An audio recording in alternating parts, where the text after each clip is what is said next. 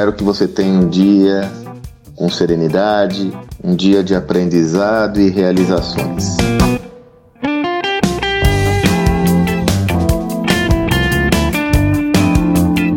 Um dos brasileiros que eu admiro demais é Silvio Meira.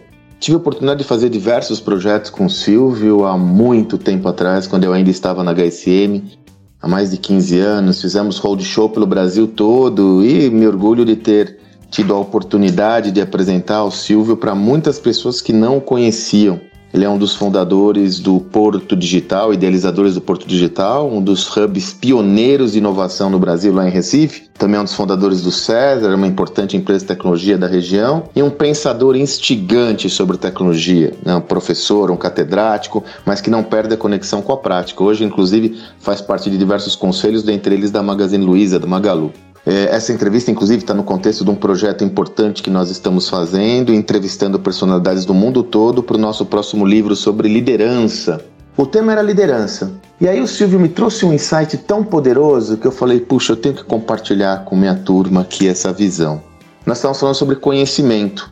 E é meio que chovendo molhado, né? Temos falado muito sobre isso aqui, a importância da aquisição contínua do conhecimento, até a terminologia que foi conhecida como lifelong learning, educação continuada, mas a imperativa necessidade de você aprender sempre. E nessa discussão com o Silvio, sobretudo no contexto organizacional, no contexto das empresas, quer dizer, qual que é, como a gente pode estimular a aquisição de conhecimento nas organizações, oferecendo conteúdo, mas como a gente pode criar um ambiente que aprende continuamente. E o Silvio me trouxe uma perspectiva muito cara, que é a seguinte: ele falou, Sandro, nós temos de nos dedicar a refletir sobre os estímulos que nós estamos oferecendo para a aprendizagem.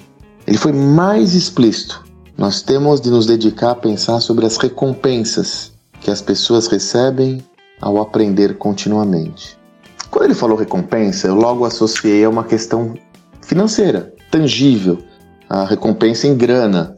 Mas não é exatamente isso que o Silvio Meire estava trazendo apenas como perspectiva. Veja, ao longo de toda a nossa vida, nós sempre tivemos recompensas por aprender. A recompensa de você passar de ano lá atrás, a recompensa de ser reconhecido pela sociedade quando você passa numa universidade, a recompensa de ser reconhecido pelos seus pares, pelos seus amigos, pelos seus pais, a recompensa de ter um certificado que lhe confere um emprego, no emprego a recompensa por você aprender alguma coisa e ser promovido. Percebe que sempre houve de uma forma instrumentalizada a recompensa como um atributo de incentivo ao aprendizado. Isso estava muito circunscrito a marcos, a boa reflexão que podemos fazer agora, que vai estar no nosso próximo livro seguramente, é como nós podemos, como líderes, criar um ambiente de recompensa e estímulo para quem aprende. Porque como não existem os marcos, nós temos que criar outros elementos onde esse processo seja sistêmico, constante e frequente. Para quê? Para você incentivar as pessoas a aprenderem de uma forma sistêmica, constante e frequente. Então a grande pergunta, a pergunta de ouro, que se você puder trabalhar, explorar essa visão, ela pode ser transformadora para o incentivo do aprendizado no seu negócio é quais são os estímulos que você oferece de uma forma estruturada para as pessoas aprenderem continuamente no seu negócio.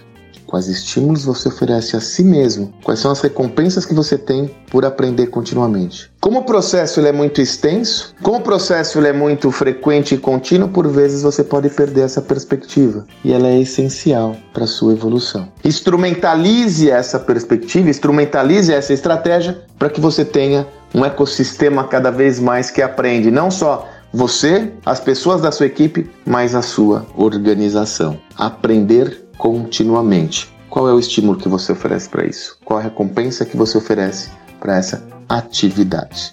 Pense sobre isso que seguramente pode fazer toda a diferença do mundo para você.